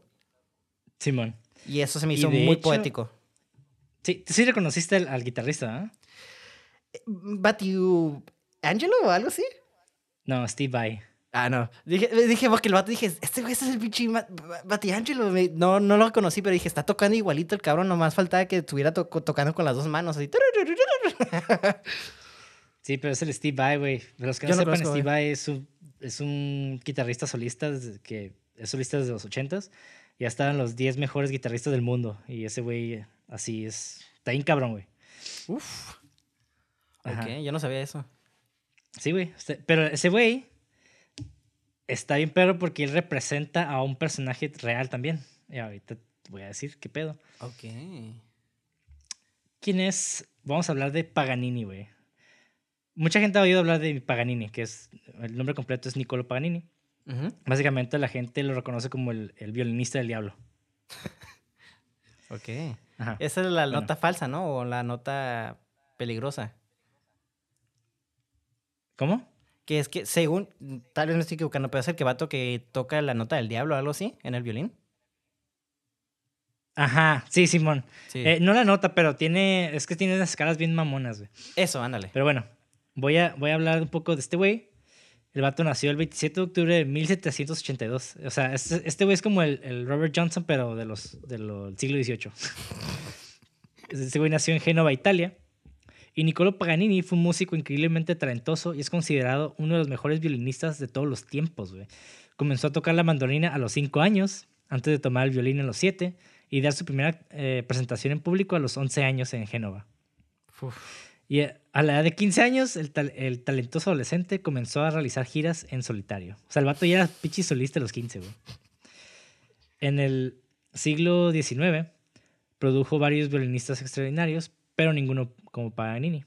Su talento estaba tan por encima del de sus compañeros que la gente empezó a creer que había hecho un pacto con el diablo. E incluso se rumoreaba, se rumoraba que la madre de Paganini había vendido su alma al diablo para que pudiera convertirse en el mayor virtuoso de la historia. wow. Y, está insado, güey, porque el vato a los 15 años eh, tuvo una crisis nerviosa porque pues, estaba bien morro, güey. Y se volvió alcohólico, güey, desde adolescente. es conocido particularmente por sus diabólicos 24 caprichos para solo de violín. Se le llama así los, eh, en inglés, caprices. 24 caprichos.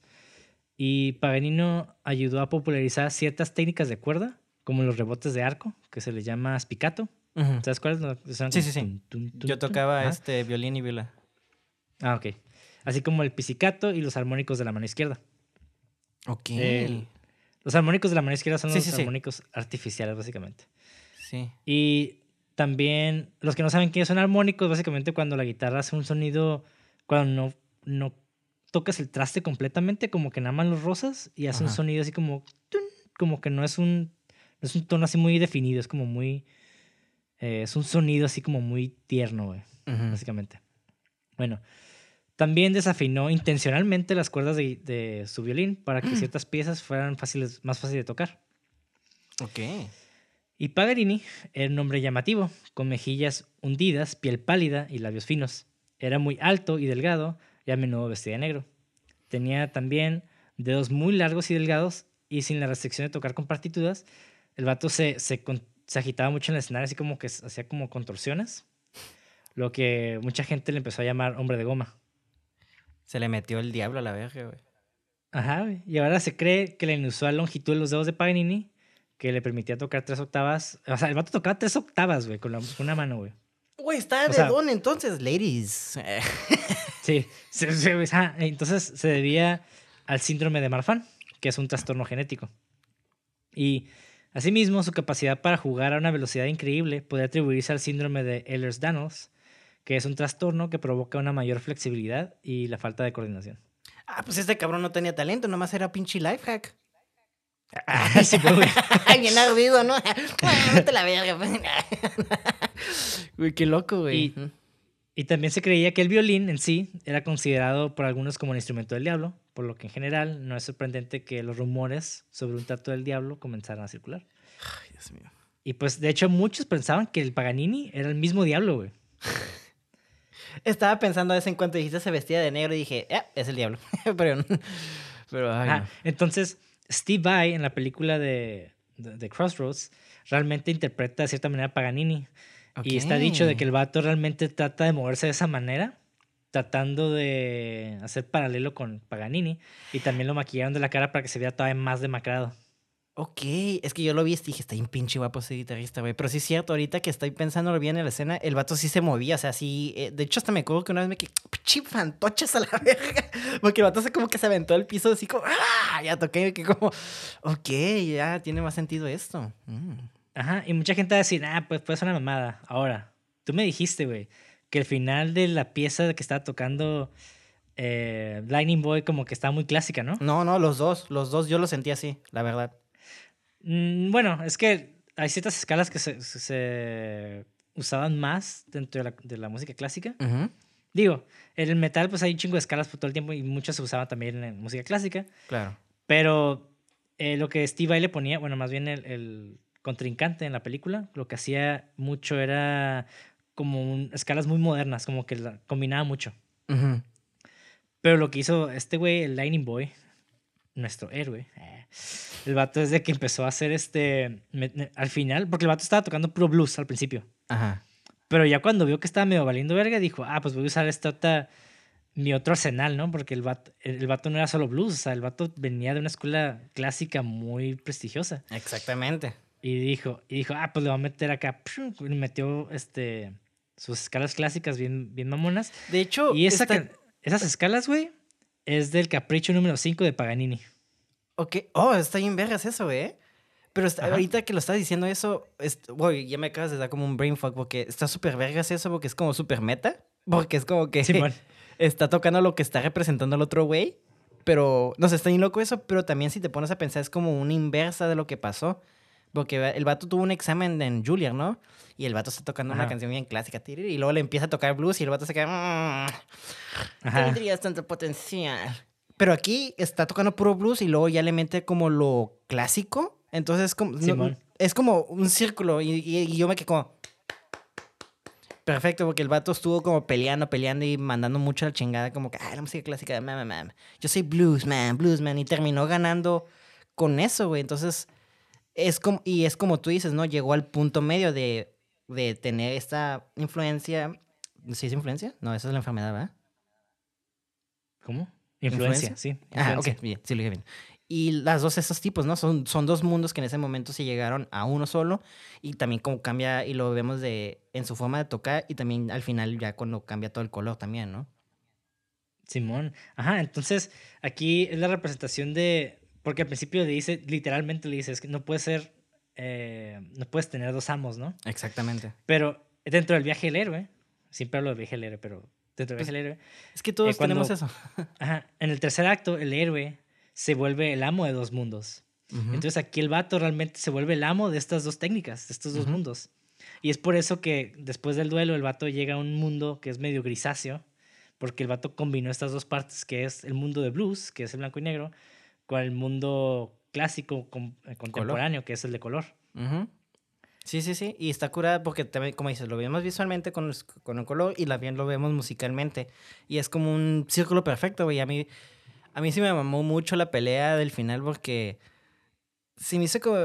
Sí me hizo mamador. Así de que el vato de, ah, está bien verga. Así el otro, el, el Lightning Boy, como que cuando vio que empezó a tocar bien verga, ese vato se quedó como bien paniqueado. Quedó, ay, si voy a ganar o no. Sí, Y luego se quedó como, ¿sabes qué? fuck, voy a tener que sacar mi arma secreta, que es la música clásica. Eso se me hizo, a mí honestamente se me hizo muy poética, hasta el blues, hasta el Wild, el Blind Dog se quedó, what the fuck are you playing? That, that shit is good. Como que, sí, el vato se quedó como, damn, estás tocando bien vergas. Y el vato empezó a tocar bien vergas y yo como, güey, está cura que el vato en lugar de tratar de huir de esa cosa, lo utilizó como una fortaleza. Y a mí, sí, ajá, me mamó mucho el final. Es que el vato era un white boy pretendiendo ser un hobo, güey. O sea, así que un bluesman. Y el vato como que le cayó el 20 de que yo no soy un hobo, güey. Yo soy un pinche vato estudiado, güey. Me voy a meter también esa madre. Entonces el vato como que fundió estas dos cosas le voló la mente a todos, ¿no? Sí, y eso está curado ver la fusión de dos cosas también, porque el crear, lo hablamos en, en Ghost in the Shell, ¿no? Que siempre eh, la fusión de algo va a crear algo nuevo y no necesariamente tiene que ser bueno o malo. Entonces también es bueno llevar ese arte. Y también creo algo nuevo para él, porque él, su mucha, mucha de su cura de que, ah, pues nomás toco su música y ya me hago famoso, ¿no? Pero aquí realmente él sacó su propia música. Ajá, exactamente. Él, ese güey hizo la canción número 30 ahí, güey. Exactamente. Y eh, a, mí al final, uff, entre más hablo contigo, esta película la, le tengo mucho más respeto y mucho más cariño porque pues sí, estoy, son cosas que hemos detectado, ¿no? Y, y esto, este como, es sobre todo el tercer acto, ya que me estás diciendo todo eso, se me hace más chingón eh, todavía ver cómo está bien meta y como bien... Está curada porque pues funciona en muchos niveles, ¿no? Funciona en, nivel de historia, güey. En nivel de personaje, güey. Y en nivel como de... de meta y como históricamente tiene como muchos, no sé, está, tiene mucha combinación ahí que funciona muy bien, güey. Sí. Ya, mencionamos mucho la palabra meta, se refiere a metadiegético, algo que sucede eh, más allá del universo de la película, sí, sí, sino también nuestro universo, ¿no? Y Cuando, cuando la película se hace consciente, más bien de la realidad que nosotros estamos viviendo, ¿no? A eso se refiere meta. Sí, o sea, tocando esas músicas de la, del de Paganini, ¿se llama? Eh, sí. Sí, de ese güey, o sea, eso, a eso me refería, pues eso se me, se me hizo muy chingón de que la inspiración de un personaje lo... No nada más fue inspiración de personaje, sino también utilizaron pues todo de él. Simón, y de hecho lo que más hizo Steve Vai fue hacer más que, bueno, más que nada, más allá de los movimientos, también usaba mucho eh, el movimiento de ojos que hacía el, persona, el, personaje, como que lo rodaba hacia atrás. No sé si tú te diste cuenta. No, no me di cuenta de eso, fíjate. Ah, ok. Bueno, sea, algo, algo que sea mucho Paganini según esto. Ajá. Digo, pues no hay datos, no hay videos, obviamente. Claro, claro. Pero Simón. Y bueno, eh, ¿algo que quieras más, decir algo más de la película? Antes de seguir con los fun facts. No, güey, la neta, fue una grata sorpresa. Ya sé que lo dije al principio, pero entre más lo hablo, más estoy apreciando esta sorpresa, güey. Y, y de hecho, como que mi conclusión para cerrar al principio, antes de grabar esto, era, es una película que sí disfruté, que si la veo en la tele, sí la, sí la, me la pararía. Es como, ah, watching, watching esta película, es una buena película, ¿sabes cómo? Pero ahora, entre más la hablo, sería como, si es una película que activamente yo buscaría para un buen tiempo. No es una película que ya quedaría como en... De esas películas que ves y te quedas, ah, sí, esta está buena. esta es una película que sí es para revisitar y volverla, pues a estudiar después de tener como este, pues conocimiento, eh, nuevo conocimiento más bien. Se me hace que esta película, pues, hace muchas cosas que, que a mí me maman como, pues, artista y de cine. Entonces, es una grata sorpresa, como dije. Sí, la neta, por lo mismo, o sea, como road movie, o sea, tengo muchas películas favoritas en muchos géneros, pero para mí esta película es mi favorita, güey, en road movie, porque no mames. Ahí, pues, yo soy músico y también me gustó mucho Karate Kid. Como que yo cuando la vi fue como, güey, qué bonito, güey, ver esta como, esta fusión de dos cosas que amo, güey, en una película. Y aparte el final, ah, hay películas que el final como que es lo que te esperas y pues sí te gusta, pero como que nada más llega a tus expectativas, ¿no? Y hay otras que dices como que mm, me hubiera gustado que hubiera estado mejor, como que no lo superó. Pero esta para mí, güey, fue como que a la verga no esperaba para nada eso, Sí. o sea, como que... De hecho, yo tampoco, no sabía qué esperar nada de esta película porque entré medio seco. Nada más había visto como medio trailer y... Y todo lo que estuve viendo, aunque tal vez no me enamoró todo, todo, todo, la mayoría me gustó bastante, güey. Y pues eso se respeta mucho, güey, porque pues no sé, es, eh, es una película que parece que no está bien pensada, pero está tan sutil, pero que sí, güey, o sea, está bien trabajada, güey. Sí. Y bueno, pasaremos por fin a los fun facts. Digo, algunos de esos fun facts ya los dije, güey. ¿Como lo de Bon Jovi? La neta. No, lo de Bon Jovi no. Eso sí fue otra, una cosa que yo me encontré por ahí. Que también. Pero bueno, fun fact número uno. Eugene's Trick Bag, así se llama la, la última pieza que sale en la película, en el duelo. Eh, la, la, bolsa de trucos de Eugene. Eugene's Trick Bag. Es la pieza clásica utilizada en el clima de la película. Se basa en gran parte en Capricho número 5 de Niccolo Paganini, obviamente. Ah. Y Steve Vai reproduce los legendarios ojos rodantes de Paganini, su cabello largo y descuidado y su aspecto demacrado. Qué cool. Punto número 2. Steve Vai tocó ambos lados del duelo de guitarras mientras actuaba como Jack Butler, el guitarrista del diablo. Eh, Ray Cooder grabó las partes de las diapositivas y produjo la banda sonora. Ah, qué cool. O sea, también tocó la guitarra de, de, de Lightning. Simón. Ah, ok. Eso está cool. Excepto, excepto la parte neoclásica. Eso, eso no lo grabó Steve Vai directamente. Ok. Fue alguien más, pero él, él tocó casi todo. Y Steve Vai, obviamente, fue clasificado como el décimo mejor guitarrista de todos los tiempos en el 2012 por Guitar World. Ya había mencionado. Punto número 4. Aunque los sonidos de guitarra de blues no provienen realmente de los dedos de Ralph Macchio, él toca la música de Steve Vai y Ray Collar nota por nota. Su digitación, deslizamientos y flexiones son precisos hasta el solo principal, que incorpora el capricho número 5 de Niccolo Paganini, donde no toca las posiciones correctas de la guitarra. En su mayoría usó el, el mismo patrón. Las escalas cambian y cambian de sonido, pero sus patrones siguen siendo los mismos. O sea, está fake playing. Ajá. O sea, el vato sí tocó nota por nota todo lo que pudo, pero hasta que llegó al capricho número 5, así ya que está súper pasado de lanza, pues no. No, pues no. O sea, ahí sí lo, ahí sí lo tuvo que, que este. De hecho, algo que noté mucho es de que esta película hace un buen trabajo de. Digo, no sé si Macho toca la guitarra y así, pero no se veía mm, falso, ¿sabes cómo? No se veía como No, que... es que el vato. De hecho, el vato se aprendió a tocar guitarra, güey. Para esta movie. Está cool, me gustó mucho. Me gustó mucho cómo manejaron, o sea, en momentos donde obviamente está difícil de tocar, siento que hicieron un- le truquearon bien y no parece... Había momentos donde nomás el vato está como, creo que cuando está tocando en el bar, nomás está, tiene la mano y como que bajando y bajando como en la misma pose. Digo, está, está medio lejitos y se perdona, ¿no? Pero me gustó mucho que sí se lo tomó muy en serio eso. Sí, güey. Y ajá, exactamente. Y muy pocas películas hacen eso, la neta. O contratan a músicos de verdad. Pero bueno. Cuando empieza la película, se ve a Robert Johnson tocando y cantando con una voz de soprano aguda. Supuestamente, en realidad, tenía una voz más profunda. Cuando se hicieron sus grabaciones, la velocidad del maestro se redujo porque las canciones de Johnson eran tan largas que no cabían en la grabadora, por lo que la des- desaceleración del dispositivo recopilaría más pero aumentaría el tono. Y es por eso que todos sus discos originales de 78 RPM se reproducen en un tono más alto de lo que realmente cantó. La técnica digital moderna permite que estas grabaciones se reproduzcan en el tono verdadero y correcto, con la velocidad más lenta, lo que hace que su rango vocal vuelva a ser el real y el valor, el valor de velocidad auténtico. Ok. Qué cool. Entonces el vato, ajá, el vato tenía... Está chistoso porque la gente pues pensaba que el vato tenía una voz aguda, pero realmente el vato, el vato sí tenía una voz este, grave. Así cantaba, entonces. Sí. wow, qué cool. Qué loco, güey, Y la hecho, tecnología.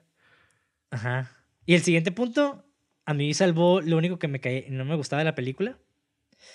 Porque yo veía al Ralph Macho con la guitarra en la lluvia y la fregada y yo me quedaba, no mames, esa madre ya se descompuso, güey. Sí, yo también. me- Sí, sí, sí, sí, güey, sí, sí. Pero guacha, güey. Punto número 6. La Fender Telecaster que Ralph Macho lleva a lo largo de su viaje de vagabundo en la segunda mitad de la película es una CBS Fender de la década de 1970 con letras de imprenta en, el cabezal. Eran asequibles y fáciles de adquirir, de adquirir en la década de 1980.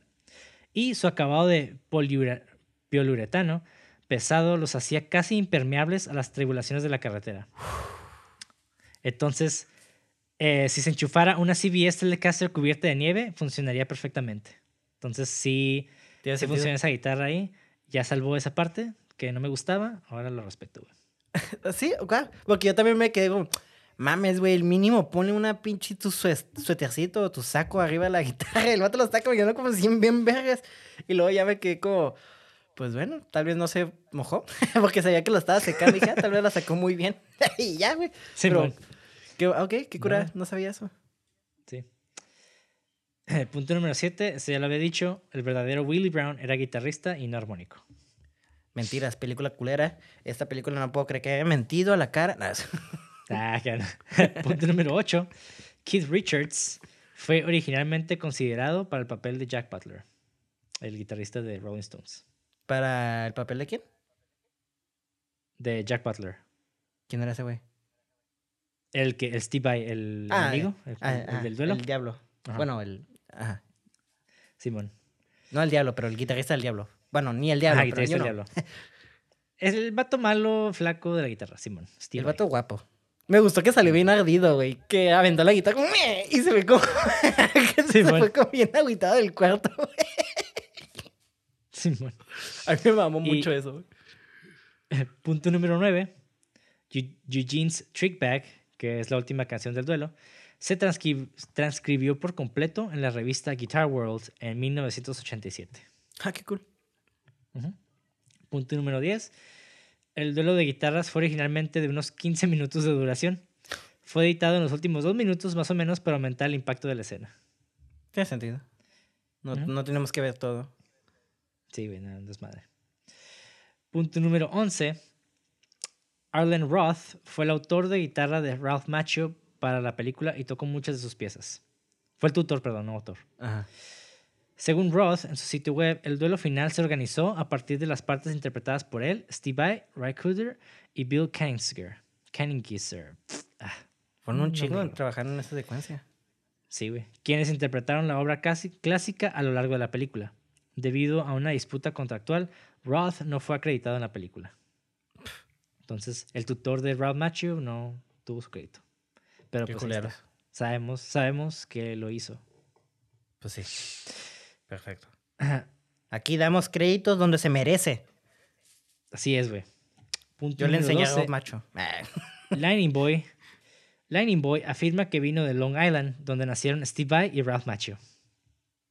Ah, cool. un pequeño homenaje para. O como not. Sí. Ajá. Punto número 13. Steve Vai usó algunos riffs del duelo culminante como base para la canción Bad Horsey, que se puede encontrar en su álbum Alien Love Secrets, lanzado en 1995. Pinche ratero. Bueno, él los hizo también, se vale, güey. no, yo estoy jugando, güey. Punto número 14. Ray Cooder pasó un año trabajando en la banda sonora. Wow. Eso es bastante, güey. Sí, un año, güey. Fuck. Pero pues la neta sí vale la pena, güey. Sí, Está no, bien sí. vergas, güey. A mí me No, encanta, y, güey. Y aparte para un proyecto musical, pues oh, tienes que ponerle cacumen, ¿no? Es- no es como, digo, sepa. Si es una película de Marvel, obviamente tienes que tener buena música, pero pues no es tan esencial como una película musical, ¿no? Simón. Sí, sí, sí. Y punto número 15. Contrariamente a la creencia popular, Eugene no toca Big Bad Moon de Joe Satriani después del doble de guitarras. El riff es similar, pero la pieza de Satriani fue escrita y grabada en 1989. Entonces. No, hay, no hay plagio ahí. No hay plagio. Robert Jude, quien interpreta a Scratch, ya sabes, el Legba, el, el diablo. Ajá. El actor falleció el 20 de enero de 1986, solo dos meses antes de- del estreno de la película en marzo de 1986. Oh. Sí, entonces, Legba, el que sonríe, no, no sale, no, la- no vio su película, tristemente. ¿Legba es el ayudante o el mero ente? El, el mero ente. Ah, ok, porque el ayudante, ¿lo reconociste? Sí, es el de Terminator 2, Sí. güey, el, el científico. Sí, sí, sí. Yo Claro. también que, ah, I know that guy. Te vas a Claro, morir en. Terminator. Y John Fusco, ya, ya ves que él escribió el guion como tesis de su maestría en la universidad. A pesar de que fue su segundo guion, lo vendió por 250 mil dólares. Uf, Ujú, algo bien, ¿eh? Sí. Y pues ganó primer lugar en los premios nacionales de Focus. Súper bien. Le fue súper bien Ajá. al cabrón. Holy shit. Sí, y to- y todavía era estudiante el vato. Sí, sí, sí.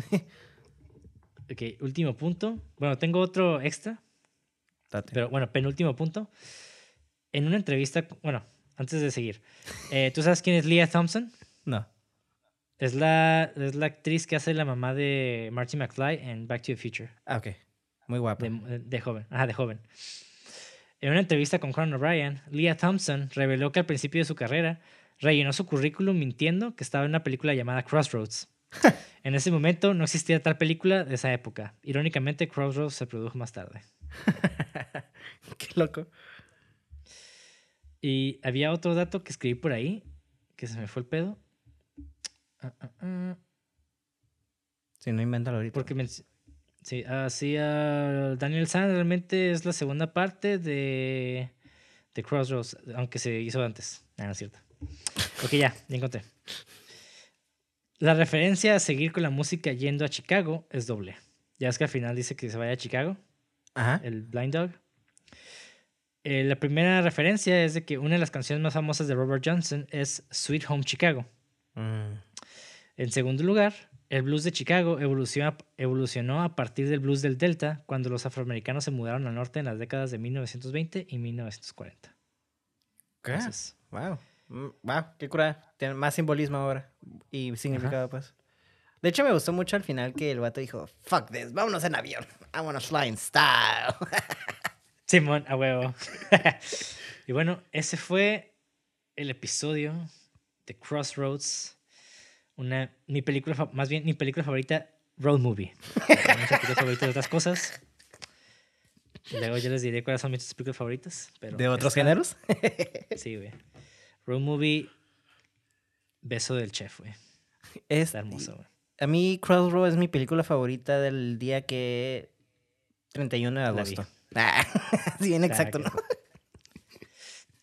Sí. Digo, tal vez no estoy considerando otras road movies que también son muy buenas. Pero pues ahorita es la única que pienso que digo, ah, la neta no hay otra que, que me guste más. A mí personalmente. Yo no soy tan fan de road movies en general, pero esta me sorprendió, te digo, y me gustó. Y la disfruté bastante y sí siento que sí la vería otra vez. Eh, quizás no rápidamente, obviamente, pero sí es, sí es una película que si una secuencia, una escena me quería, ¡uh! Let's see that shit. Sí. La neta, el final del duelo de guitarra me lo he aventado varias veces, güey. Sí está bien vejas, güey. Sí, lo- nomás a veces lo, lo pongo para oírlo. Yo creo que fácil lo he, vi- lo he oído unas 50 veces, fácil. Así. Es que sí está bien pasado. De hecho, el final, el último, el que dices que es el canto... eh, El no capricho número canto. 5. Ajá, está... pf, ahí yo me quedo como, ¡uh! ¡Uy! Ya gano. Sí. O sea, no es el mismo, está adaptado, obviamente, ¿no? Sí, Pero yo es sé. muy similar. Claro, o sea, tampoco, pero ajá. You know what I mean. Pero bueno, con eso concluimos el episodio de Crossroads, eh, Karate Kid 5. Nada, sí. También hay que hablar de Karate Kid. A mí me gusta mucho Karate Kid. Y hay otra película que me recordó mucho Crossroads porque, digo, aquí en esta película no hablan mucho de vudú. Pero hay una película con Mickey Rourke y Robert De Niro que se llama, se llama Angel Hearts. Ujú, Está, mu- está muy cool. A mí me gustó mucho eh, en su tiempo cuando la vi. ujú. Entonces, tal vez en la siguiente temporada la agregue. No sé, la voy a pensar. Lo pensaremos fin. seriamente. Déjenos su comentario, qué tal les pareció la película, qué tal les pareció el podcast, sugerencias, demás, quejas. Digo, las quejas no las vamos a leer, pero pues los pueden apuntar si quieren, ¿no? Para empezar, si tienes una caja, chinga tu madre.